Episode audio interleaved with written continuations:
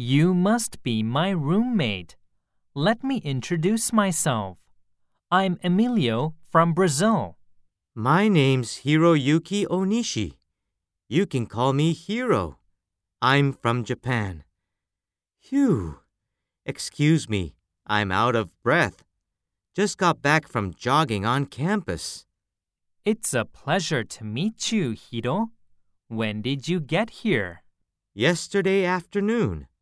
I've already unpacked my stuff and decided to take this bed. You can have the one on the left side of the room. I hope that's okay with you. Sure. I don't mind which one I have. So you went jogging, huh? Are you a runner? Oh, yeah. I run every other day. Done a couple of marathons, too. How about you? Me too.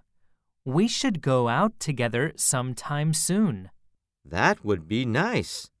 It's a really beautiful campus, so we can enjoy a good workout. I look forward to it.